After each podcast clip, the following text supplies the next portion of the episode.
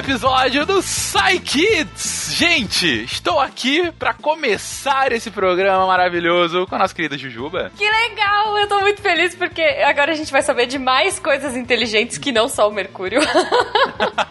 verdade. Na verdade, as crianças são mais inteligentes, né? Pensando é, aqui. É verdade, é verdade. Também com Tarek. Gente, vocês sabem que eu não gosto de criança, né? É, a gente insiste, a gente insiste no erro de te chamar, cara, desculpa. E com o Guaxa. Oi, eu sou o pai da Malu. é verdade. Gente, é o seguinte: foi tão bacana o episódio especial de Dia das Crianças. Que é, e assim, a gente continua recebendo elogio, a galera ouve, vem falar conosco, que gostou muito da ideia. Quem teve as perguntas respondidas no episódio falaram o quanto os filhos adoraram de se ouvir. e sabe, caraca, eles estão respondendo mesmo e tal. E foi quase que automático falar: ah, isso aqui tem que virar um programa, né? Isso tem que virar um programa. E é isso, vamos tentar fazer fazer desse um programa periódico. Se antes tínhamos o SciCast, porque a ciência tem que ser divertida, agora nós temos. SciKids, porque sim não é resposta. Cada episódio vai ter três, quatro perguntas, então vai ser um negócio rápido a gente vai fazer o mesmo esquema que foi o episódio das crianças, mas mais curtinho, mais concentrado para que a gente consiga responder com maior frequência as perguntas que vierem a nós. É, e Fenquinhas, eu acho que até também para facilitar para que os pais escutem com as crianças, né? Porque Exatamente. segurar duas horas uma criança duas sentada. Duas horas e quarenta, como foi o outro episódio. Eu imagino que não seja fácil. Não é a coisa mais fácil do mundo. E nesse primeiro episódio, a gente vai aproveitar algumas das perguntas que infelizmente não conseguiram entrar no episódio anterior.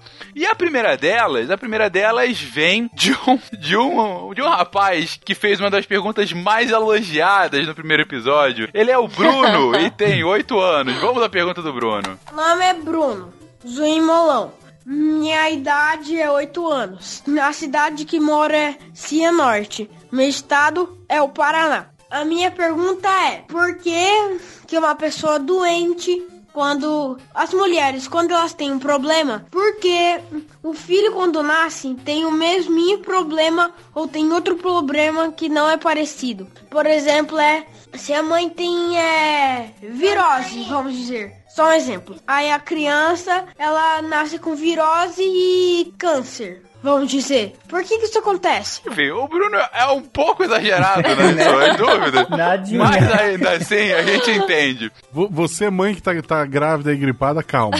É, calma com o Bruno. o Bruno usou o Dr. Google. Exatamente.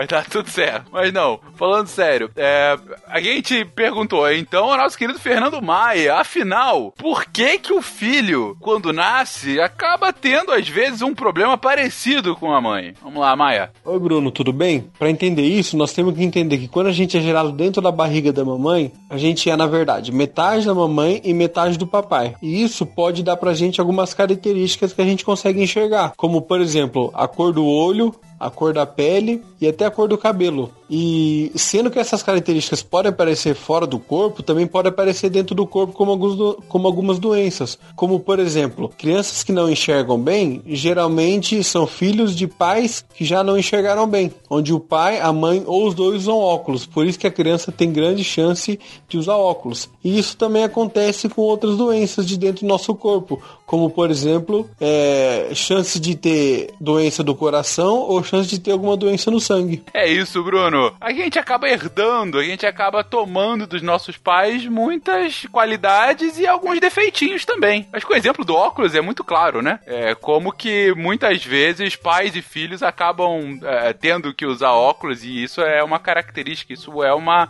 um defeitinho de, de origem, né? Bruno, tem tanto que o Maia explicou, tem tantas coisas que são metade do seu pai e metade da sua mãe, que formam você, só que você é uma pessoa muito individual também. Então você pode ter coisas completamente diferentes deles, você pode fazer coisas completamente diferentes deles. Mas se a sua pergunta foi se foi uma doença que a mãe tenha e o filho pode ter, pode ser também. Às vezes as doenças são causadas por bichinhos como vírus, né? E aí pode ser que passe da mãe pro filho e aí ele nasce com a mesma doença. Pode acontecer também. É isso, Bruno. Porque sim não é resposta. Continuando nosso episódio, a gente vai aqui ouvir a pergunta da Isabela, de 7 anos. Bora, Isabela. Eu me chamo Isabela e tenho sete anos. A minha pergunta é: o gelo seco vai água? Porque se ele fosse água, ele não seria seco. é uma lógica indubitável. Eu sempre tive essa dúvida, pelo amor de Deus. Indubitável. Horas se o gelo seco vai água, como que ele é seco? Não, não, faz o menor sentido. Quem vai tentar esclarecer essa grande dúvida pra gente é a nossa querida Bruna. Vamos lá, Bruna. Oi, Isabela, tudo bom? Primeiro eu queria dizer que eu gostei bastante da sua pergunta, eu achei uma observação excelente. E sim, você tem razão. No gelo seco não vai água, ou ele realmente não ia ser seco. O gelo seco ele é feito de uma outra substância que quando derrete ela não molha. E eu vou explicar para você por quê. Mas primeiro eu queria falar um pouquinho sobre água. Na temperatura ambiente, que é essa temperatura que a gente vive normalmente, a água é líquida. Você abre a torneira na sua casa, você abre o chuveiro, você vê que a água sai líquida, certo? Quando você quer fazer gelo, você enche uma forminha com essa água líquida e põe no congelador. O congelador, ele tá a uma temperatura bem mais baixa, abaixo de zero graus e ele vai congelar a água. A água então vai passar a ser gelo. Ela passa de líquida para sólida. Quando você tira esse gelo do congelador e coloca de volta na temperatura ambiente, o gelo derrete e volta a ser água, ou seja, ele volta a ser líquido. A água volta a ser líquida, certo? E o que é que isso tem a ver com o gelo seco? O gelo seco, como eu disse, ele é feito de uma outra substância essa substância, no caso, é o gás carbônico, que é o que a gente solta da nossa respiração. A gente inspira o ar e quando a gente solta, quando a gente assopra, o que sai de dentro da gente é o gás carbônico. A gente não vê, mas a gente sabe, a gente sente, né, quando a gente assopra. Aí o que a gente solta ali se chama gás carbônico. Como que eles fazem o gelo seco então? Eles pegam esse gás carbônico e congelam a uma temperatura muito mais baixa que se congela a água. Eu disse que a água a gente congela a zero graus. O gelo seco a gente vai congelar a menos 78 graus, que é muito, mas muito mais baixo. Por isso, esse gelo, inclusive, é muito mais gelado e ele é usado para algumas coisas específicas, para conservar alimento. Várias sorveterias usam gelo seco para manter o sorvete mais geladinho. E quando você tira o gelo seco de onde ele está sendo conservado e coloca ele na temperatura ambiente, assim como você faz com o gelo feito de água, ele volta à sua forma na temperatura ambiente, que não é a mesma coisa que a água que é líquida, e sim um gás. O gás carbônico, como eu falei, ele é um gás. Então, quando você coloca ele na temperatura ambiente, você vê aquela fumacinha branca e não um líquido porque o gás carbônico é gasoso na temperatura ambiente. Então vai saindo aquela fumaça branca que é até legal de ver, né? Tem uns vídeos no YouTube de pessoas jogando gás carbônico na água e borbulha e sai aquela fumaça branca, bastante fumaça. Ele borbulha porque são as bolinhas do gás carbônico saindo e indo para o ambiente. Depois ela se dissipa e sobe, você não vê mais, não fica aquela fumaça branca para sempre, certo? Porque o gás vai embora. E é isso, é por isso que ele não olha, porque ele não, não fica líquido, ele já vira gás direto. E só lembrando que, como eu falei agora há pouco, ele é muito gelado, então é perigoso. É, se for manuseado sem cuidado, ele pode queimar. Nunca coloque gelo seco na boca. Essa história de vou engolir para ver como é, não, é perigoso e até mesmo se quiser brincar com isso, sempre com a supervisão de um adulto, tudo bem? Bom, acho que é isso. Espero ter respondido a sua pergunta, tirado a sua dúvida. Um beijo. É isso. Na verdade, gelo seco não é água. Gelo seco é um gás, é um gás congelado, gás carbônico. Olha que loucura.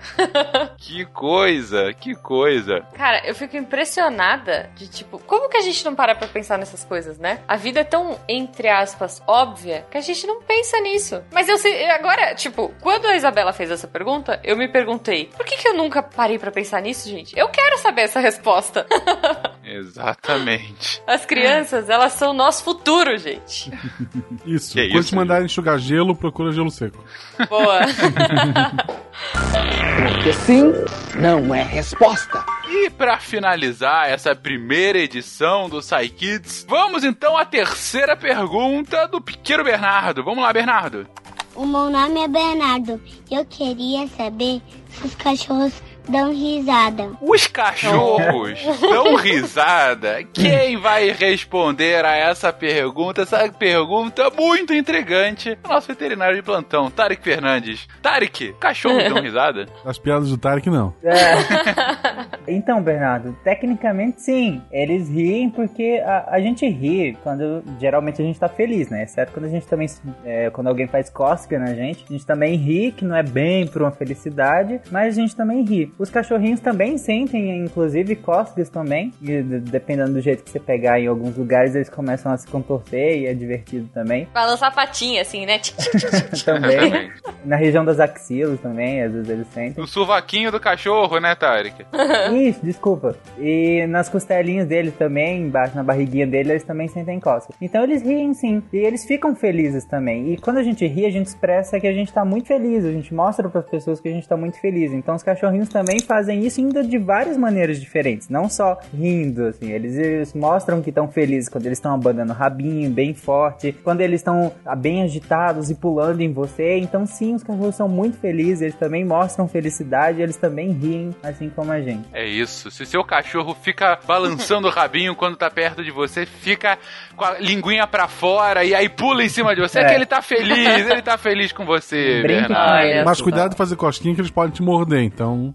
Cuidado, sério. Não faça cosquinha em cachorros desconhecidos e seu signo Ah, tá pago. sim, exatamente. Não, só, É. só mexa com os cachorros que te conhecem, por favor. Em cachorrinhos desconhecidos, você pergunta pro tutor dele. Ele é bravo? Ele se não, se ele nada, aí você pode ir aos pouquinhos, fazendo carinho nele, depois começa a brincar um pouco com ele. Na hora que você vê que ele tá mais solto, aí você brinca mais. O dono responder só quando fazem cosquinha, aí você não faz cosquinha.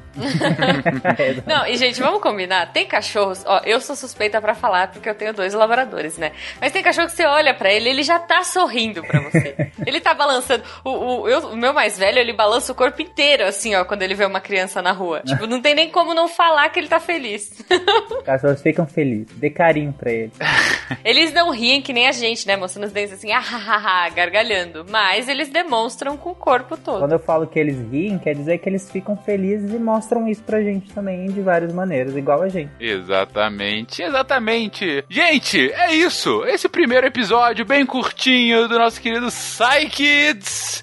Num Sai- clima feliz, né? Num clima de felicidade canina. Oh. Se você gostou desse episódio, se você gostou da proposta desse programa, gente, mandem, mandem as perguntas de seus filhos, seus sobrinhos, de crianças próximas, para que a gente possa continuar respondendo. Manda pra gente, manda pra contato arroba scicast.com.br.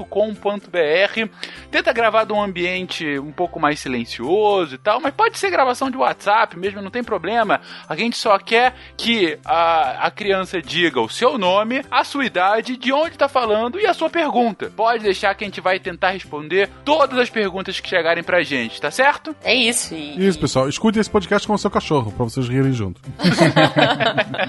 Ou com as suas crianças também, né, gente? Isso, com todos os bichinhos. Melhor com cachorro, é mais divertido, é mais legal. Então, Enfim, um beijo pra vocês e até a próxima, gente. tchau, Tchau. gente, até.